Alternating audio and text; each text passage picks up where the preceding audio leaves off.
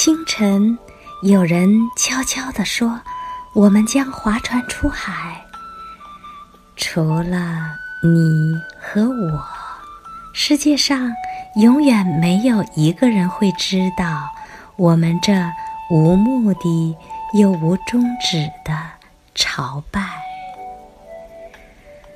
在无边的海洋上，你微笑着，静静的聆听我的歌声，悠扬成调，如。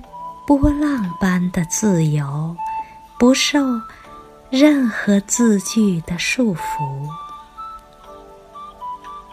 时间还没有到吗？